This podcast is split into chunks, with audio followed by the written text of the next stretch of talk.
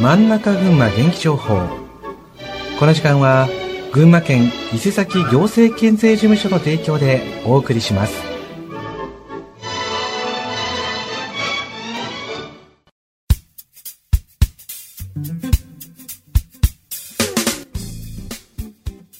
真ん中群馬元気情報。この時間は群馬県の情報をお伝えします。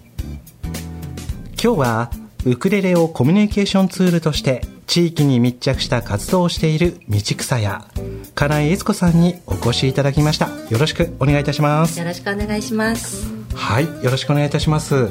それでは早速なんですがまずは道草屋さん。はいさまざまな地域活動というのを行っておりますが普段どんな活動をしてるんでしょうか？はい。畜産屋はウクレレ教室なので普段はウクレレのレッスンをしているんですけど、はい。地域活動としては、えー玉村町のキャラクター、はいはい。キャラクターがいるんですけどそのオリジナルソングの「たまたん」の歌を歌ってこう広めていったりとか、はい。あと町内の幼稚園保育所とかに演奏活動をしてウクレレを広めるような活動をしています。はいわかりましたたまたんの歌私も実は聞いたことありまして、はい。可愛らしいですよね。はい、えーちなみになんですが、はい。まあ、そういったさまざまな、ね、活動をされておりまして、はい。でいろんなメディアなんかでもね、はい。あの道草屋さんの名前を見たりするんですけどもはい、ただなぜ、まあ、そのウクレレをね、まあ、普通に指導をしているっていうことなんですけども、はいそもそもなぜこう地域に密着した活動を行おうと考えられたんでしょうか、はい、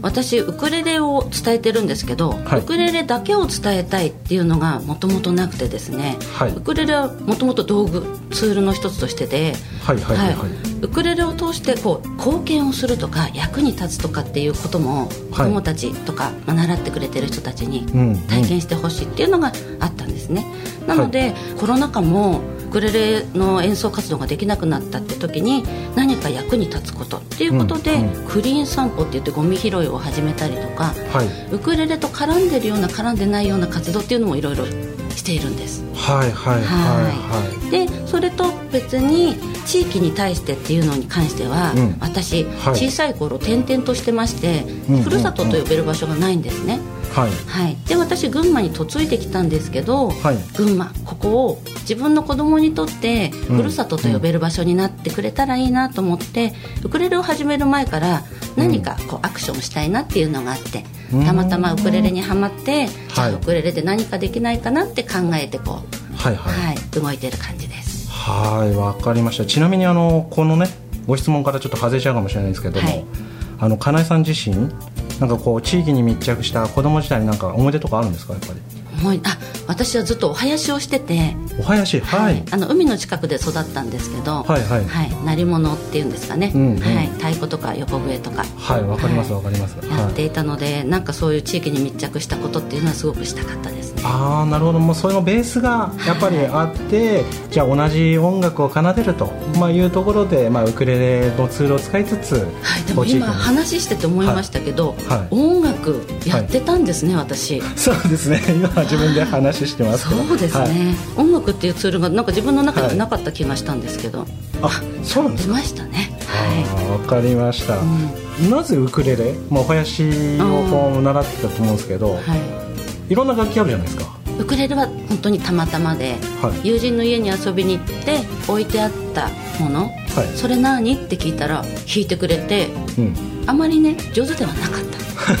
それがはいはい。逆に、はい。あなんか私でもできそうって思ったのがきっかけだったんです。あじゃあもうそのご友人の方が、まあ、はいきっかけになって、まあ、自分自身でもウクレレを学んで、はい。そして、まあ、そのウクレレを学びつつもそれをじゃあ相手に伝えようと思った時に、まあ、地域のを含めてはい。こう活動しながらいろんなことをこう学んでもらいたいなっていうところに行ってったっていうことなんですね。はいわ、かりました。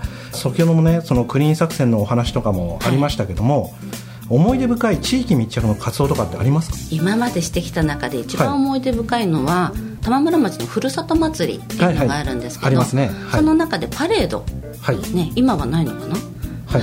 そのパレードの中で「たまたんの歌」を延々と歌いながら、はい。はい。ね更新するんですか？はい、っていうのをやりました。はいはいあのそれがウクレレだけじゃなくて、はい。あの地域の方にも参加していただけるように踊りもあるんですけど、たまたんには。はいはい、みんなウクレレ弾いてよって言うと大変になっちゃうので、はい。歌だけで歩く人もいて踊りながら歩く人もいてウクレレ弾きながら歩く人もいてという、はい、いろんな形でいろんな方に参加していただきました。はい、これたまたんの歌だけじゃなくてこうダンスとかもじゃあ新しくこう作られたような感じなんですか？あそうなんです。あのフラダンスで、あのはやっぱり玉村町で活動している、プメハナメケアロハの道先生にはいはい。振りをつけていただきました、あなるほどね。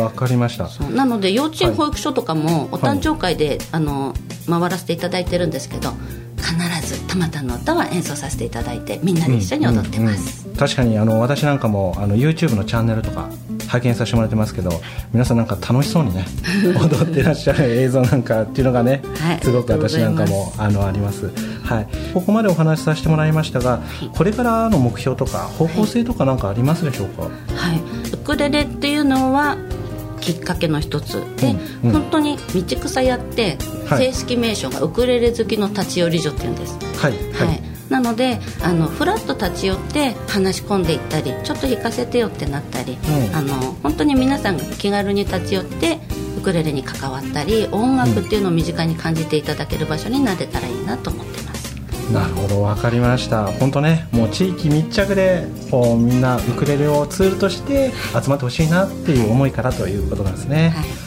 はいわかりました。それではあの最後にあの伝えたいメッセージとか PR などございますでしょうか？ちなみにあの来月、はい。演奏会をそうかなんです。やられるということなんですけどはい、はい、玉村町の文化センター小ホールではい。11月19日に子どもの発表会あるんですけど小さいうちから音楽に関わるってねすごくいいと思うので、小さい子の笑顔って同年代の子だけじゃなくておお父さんお母さんもおじいちゃんおばあちゃんもみんな笑顔にしてくれると思うので、はい。ぜひぜひね遊びに来ていただけたらと思います。はい、ちなみにいつ行うんでしょうか？あ11月19日、日曜日です。11月19日日曜日の玉の町文化センター。はい。はい。時間は？1時半 じゃあまだこの時点では決まってらっしゃらないっていう形ですね。はい。はい。わ、かりました。じゃあ、あのそういった情報はどうやったらちなみに所得すればよろしいですか？ウクレレ教室道草屋で検索していただけるとホームページが出てくると思います、ウクレレ教室道草屋、はい。これをインターネットで検索すれば大丈夫だとはい。いうことでよろしいですかね？はい。はい。わかりました。ありがとうございます。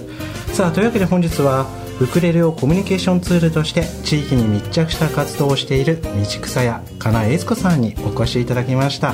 本日はありがとうございました。ありがとうございました。